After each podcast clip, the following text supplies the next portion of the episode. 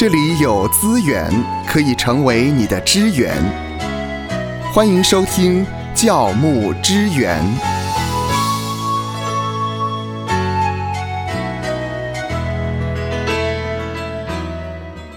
日前，在台湾有一则新闻，一位女高中生在回家的路上被三名陌生的女子带去教会的地下室受洗，这个女学生因此受到了惊吓。家长知道了这件事情之后呢，就要对这三名女子进行提告。那么，在今天我们的教牧支援里面，我们要来谈一谈这样的一个话题。在现场呢，除了有牧师，还有另外一位邱传道。哇，这个邱传道呢，是我们呃好不容易才邀请来，勉 强他来的哈。是，当然不是勉强，他是他是自愿的，自愿的哈。那么，的确，传福音该勉强还是不该勉强对方来信主了？那因为日前发生这个新闻呢，我们看到有一个很年轻的学生哈，嗯，那么他在台湾的这个捷运站就遇到了有三名呃自称是教会的人嘛，啊，那么就以介绍教会的名义呢，诶，就带到了教会去，过不多久竟然就受洗了。然后这个女生呢回来跟家人说呢。他心中觉得不是很舒服啊，觉得不太对劲。结果这个女高中生啊的妈妈啊，哇，也很厉害，她干脆就到派出所啊去提告，提告这个强制罪啊。那么当然呢，警方也有时候也蛮为难的啊，就说呢，哎呀，希望呢大家尊重呢宗教信仰的传教自由啊。那么传教人员呢也要尊重民众的意愿呐。呃，强行传教呢不太好，不太好啊。呃，可是也的确，其实很多时候呢，我们基于一种责任，我们要抢救灵魂嘛。是那个抢救灵魂，那个抢，嗯嗯啊，好像就是强人所难呐，强迫啊，半强迫啊，啊，或者是脸皮要厚一点呢，不管别人的反应啊。以西结书不是这样子嘛？啊，神跟以西结说：“你的脸要硬过受众的脸呢，你的额呢要像这个金刚钻。”所以面对这个议题，其实强迫别人相信福音呢，受洗啊，日光之下无新事。对，在历史上呢，就有类似。哦，情势哦是发生过了，嗯，所以今天我们非常呃热情邀请到了，这可以说是学富几居啊，啊五居不止了，哎呀不止学富五居啊，这个高铁呀，莒光号、复兴号啊，呃这个这一头拉鼓都装不完了哈。那么请呃邱传道来跟我们分享一下，从教会的历史来看，听说从奥古斯丁哦，不是宫保鸡丁啊。从奥古斯丁啊，就有这种强迫人家去皈依的这种神学的见解。我先跟各位听众澄清一下，我澄清一下，我现在只有在用四 G，我还没有升级五 G。哎 呀，我也是，其实我也是，我也是。我用我用我用我四 G 的网络回去查了一下历史，其实，嗯嗯，奥古斯丁为什么我们提他，是因为他在教会历史上被视为是一个非常重要的系统神学奠基大成的。很重要的学者，不管天主教或是基督新教，都非常的尊崇他呃所定下的呃以及整理的基督教的核心的教义。嗯，那但是他早期他的确是有一个呃，好像过去被视为颠扑不破的呃的各种的神学里面，有一些让我们觉得比较困难的地方。那其中呃。让现在人我们会觉得有一点奇怪，一个问题是一个是原罪是他提出的，那另外一个跟原罪相当的就是说，既然有原罪，那不管你有没有意识到你犯罪，你都是罪人，都是罪人。那那罪人需不需要拯救？那需要，都要要耶稣的拯救。所以他我们就会想说，为什么很多人他活在罪中，他不自知？因为奥古斯丁过去是这样的经历，所以他这个对他来说非常非常合理。他他就想说，我。终于在我放荡的一生，他以前是这个，因为他也是才高八斗，然后呢，很多的女士请他，他也是在风流场里面呃过得很快活。后来他发现上帝的圣灵提醒他说：“对对，不要荒淫宴乐。”所以他想说，怎么没有人在我很快乐、跟我很很潇洒的时候去提醒我这件事情？嗯，所以他认为所有人都需要这样的提醒，都需要这样强迫，都需要我来告诉你，你现在这样的快乐不是真正的快乐，你以后会后悔。所以。他就在圣经中找到了呃这样的类似的经文跟见解，说我们要抢救灵魂，即使他不知道自己在溺水，因为属灵的人会有属灵的眼界。如果我们今天在海边看到有人溺水，你不救他吗？你一定救啊！你一定救，就是哦，他在这边可能溺水昏厥了，他他没有办法去招手或大呼，或他吃了一堆水，那这时候我们就救他。但从属灵见解来看，似乎好像看世界上所有这些呃安于享乐，或是没有觉得自己在沉沦的人都有这样的危机，都在溺水当中，只是他们没有呼救，所以他就变成了我们要抢救，甚至要勉强，甚至要强迫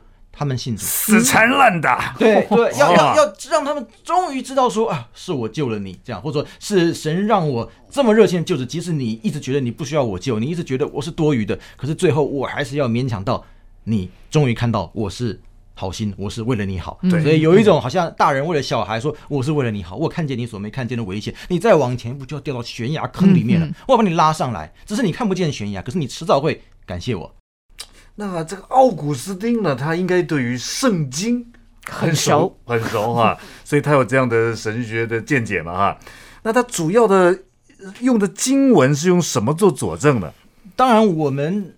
最常提到就是用了“勉强”这个字的，嗯。呃，就是在路加福音十四章哦的耶稣的一个宴席的比喻，他用了一个呃家主，他去请客，最后他请客请来的人都各种的、呃、借口托辞嗯不来，那嗯。他这个家主后来就说我要把这个宴席办到底，所以接下来是没有再邀请函上的人，我们全部都要把他们勉强对，人进来邀请来，邀坐满，，要把我的我的屋坐满，让这个宴席看起来是很有面子、很光荣、很盛大的，满满的。然后剩下那些呃不置可否的，当初拒绝我的人，我也不再勉强那一群人，但是他们想要再进来就没有机会了，没有机会了，因为我屋子已经满了，抱歉，这已经坐满了，票卖光了，售罄了，对，以后哇没有没有下一班列车，都是末班车了。是。所以这个被比喻为是一个天国最后的景象，就很多人在门外哀哭切齿，我要进去，我要进去。当初你没有邀请我，是我不对，但后悔莫及。你看，没有想到这节经文啊！我记得我小的时候呢，这个教会的牧长也会有这样的看法啊。你看看，你看看，这个教会的空位还这么多，嗯啊，那么、呃勉强人进来，他们是打电话勉强人。哎呀，怎么没有来聚会啊？要来坐满嗯教会的座位啊！哈，哎，没有想到这节经文还用在传福音的事上呢，嗯嗯让这个奥古斯丁哦有了这个强制要人家皈依的神学见解。那么从历史上来看呢，除了奥古斯丁之外呢，我知道邱传道还对这个十七世纪胡格诺派的一个哲学家哇哦，贝尔也很有研究。嗯，其实我是在找这节经文的时候，意外的发现这一个呃基督教的新教的哲学家，呃，因为我知道胡格诺派的背景是我以前念法文的，所以法国我当初想要去法国念神学院，但是我一查那边怎么都没有合格的新教神学院，有其实只有一间有，但是其法国百分之八十是名义上的天主教国家，嗯但是大家想想，在过去宗教改革的时候，法国其实也是风起云涌。我们讲的加尔文，他很多的书后来是用法文在流传的，是那但是加尔文却逃到了瑞士去，所以当时法国在天主教在新教新教革命的时候，在德国那时候有有成功，就是有贵族帮马丁路德建立了新教阵营。可是法国那时候其实本来是更有民众基础的，更有民间基础的，就是胡格诺派。是。那么胡格诺派是被当时的贵族跟教廷呃联手的，嗯哼，逼迫打压，那在教育上面就打压，所以呃被杀了几百万人，而且持续长达哇。一百五十年。那最后到法国的这个贵族终于要衰落的时候，一七八七年的时候，呃那时候的皇帝路易十六他签署了对胡格诺派终止逼迫的律令，可是那个时候据查法国里面已经没有胡格诺派了。嗯，他们数百万人都逃了，逃到荷兰，逃到北欧，逃到德国，逃到北美，都很多。但法国竟然没有说，他说：“哎，我不不逼迫了，因为也没有了，也也看不到他们的踪迹了。”结果一年半之后，路易十六被推翻，一七八九年法国大革命，嗯，那他那个王王就被杀，然后整个就被推。那时候推翻他们的已经不是任何宗教改革的力量，是民间这样的一个民粹的自由、平等、博爱这样的一个世俗的一个世俗的反动。所以贝尔他当时在十七世纪中的时候，他很感慨，那时候胡格诺派已经被逼迫了上百年了，他就写说。宗教不应该是这样强迫的。我们在教义跟在良知上面的认定，我们不可能透过强迫的方式证明一个道理跟一个真理比别人更高尚，因为你有你的真理，我有我的真理。我们在宗教改革上面，我也信基督，你也信基督，那呃，我我也认为我灵魂得救，我也不是没有信仰的人。嗯那为什么你会认为你的教义比我的教义？为什么是你来救我？我我我才看到你在溺水，你也看到我在溺水，我也看到你在溺水。是那我我那我们谁能去这样拉人？而且当时拉还不是要拉对方进教会而已哦，而是说如果你不归依，你不归我，那你不如我不如现在把你杀了。宁可你的灵魂死在永火里面受苦，不如让你受暂时的苦楚。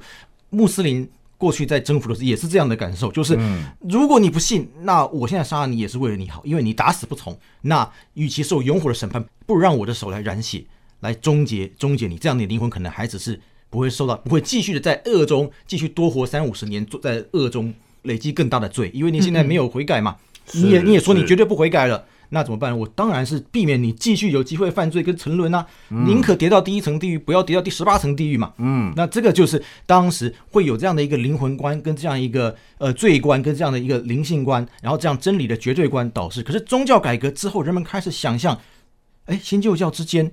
就是说我其实可以跟你分庭抗礼，你所持的正统我也持，我我所信的圣经，你要跟我去辩论圣经，不是用你的政治的暴力来决定。所以这个贝尔，这个皮埃尔贝尔，他非常有力的，他就用哲学的方式跟用信仰自由的方式论证说，我们即使认为我们的教义是正确的，我们也没有资格用这样的方式来决定高下，跟帮对方取决他信仰的生或死。那他当时就是写了这样一本就是，后来成为很多基督教思想、基督教社会对教义宽容的这样一个基础。他也说这些经文不应该这样用，但是他是比较用哲学跟逻辑辩证的方式去指出说，路加福音一开始的整个大思想。耶稣说：“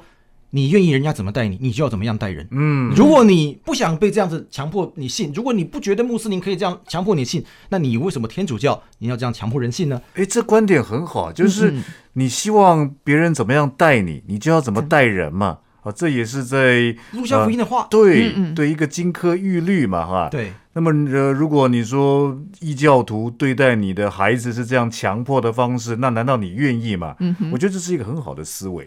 那我知道，好像贝尔呢，他还有另外一个重点是呢，我们不可以违背这个福音的上位原则、嗯啊，上位上是上下的上，对，位是位置的位嘛。嗯那什么叫做福音的上位原则呢？嗯嗯，在基督的福音里面，嗯其实我们最重要的呃信仰的基础，我们必须要去找到耶稣基督为我们的榜样。嗯所以贝尔他回到这一点，看到了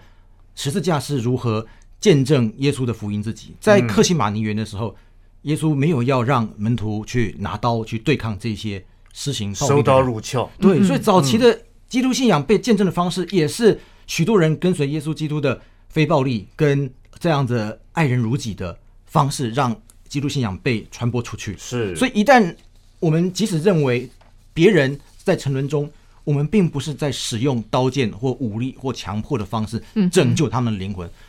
在福音的根源，就是我们不能违背的原则，就是我们要用耶稣基督的方式去爱人如己，要用圣灵的感动去感动他，明白自己的罪过来。有一些人，他的确会需要一点点的 push，才让你觉得爱他。就是你如果他可能会喜欢这种霸道式总裁，或者他喜欢一些强势的人，愿意让他知道说真理是真的可信的。可是很多人的时候，你需要像那个爱情，哎，你不要去催促他，不要催逼他，不要消灭圣灵等他。情愿，等他情愿，对，嗯这个是这个是福音里面更让我们看到的一个完整的面相。所以，如果我们违背了这个原则，我们不自觉的慢慢会落入地上的手段、帝国的手段、呃政治的手腕，或者是很多呃不宽容的宗教的手腕。而基督信仰过去曾经犯过一段时间这样的错谬，跟被世上的这些政治挑起了他的好斗的，或是争权的，或是需要比拼高下、比拼拳头大小的。可是基督信仰能够站在众宗教之上，成为真理，成为我们所信，成为感动我们，成为普世信仰的元素，是因为是因为爱，是因为他的宽容，是因为他愿意让他的子民在悖逆的时候依然有耐心、有恩慈，愿意等候他们回转，像一个等候孩子回家的父亲。你如果说这个父亲哇，浪子你怎么可以走呢？你立刻给我，你出去你还得了？绑起来对，绑起来，这是我为你好，因为你在关外面会不好，对吧？那父母亲这样带对孩子，那他的信仰会成长起来吗？不会啊。是，那我觉得呢，呃，这个邱传道提到的这个福音的上位原则呢，也的确把我们视角，身为教牧同工需要调整。我们总是希望呢，当然最高的榜样是耶稣基督嘛。嗯，当他道成肉身来到世上，你看他哪一回用强迫的方式？是，包括他呼召门徒啊，这个实况可能是门徒来来去去，嗯，来来去去啊。可是耶稣并没有用强迫的方式强迫任何一个人跟随他啊，都是对方心甘情愿的是，啊，这个对方甘愿的。所以我觉得在福音的上位原则里面，也让我们思想说，哎，我们好像在传福音的事上，包括我们告诉我们的童工，嗯，啊，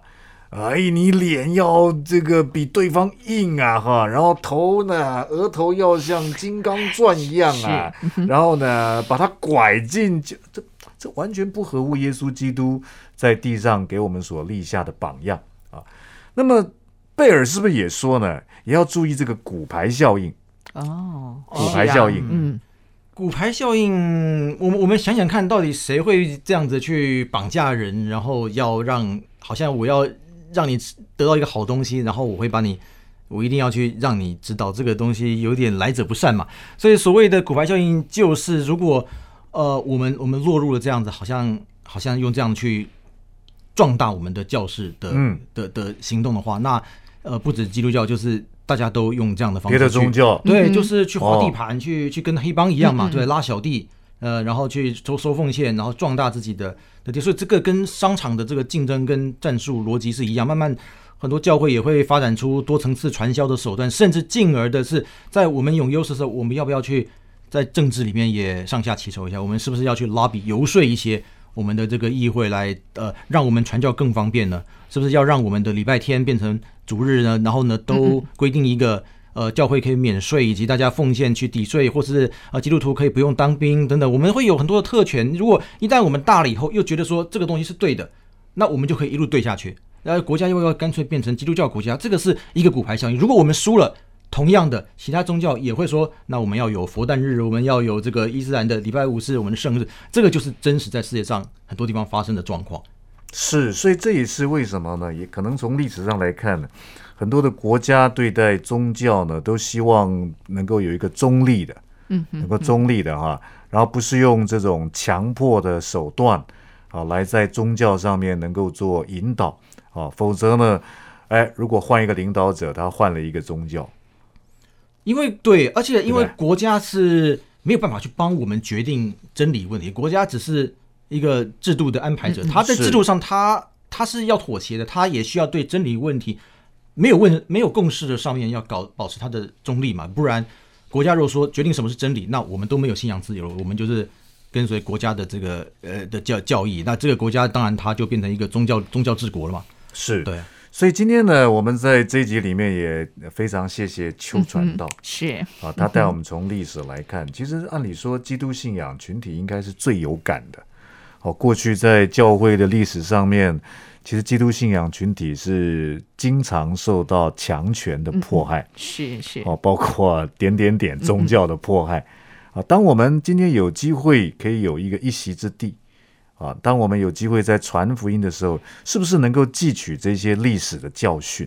哦，能够更好的往前走？所以我觉得呢，这个传福音该勉强还是不该勉强？答案很清楚，就是不应该勉强对方，哦，能够要需要等对方情愿啊。那么至于啊，魔鬼是经哦，怎么样？到底怎么样来看啊？路加福音第十四章二十三节呢？这个奥古斯丁，奥古斯丁啊，怎么后来会把这个经文呢有这样子一个错误偏差的解释呢？我想我们下一回再特别请邱传道来跟我们一起来分享有关于传福音该勉强还是不该勉强，关于释经这一块，我们来谈一谈。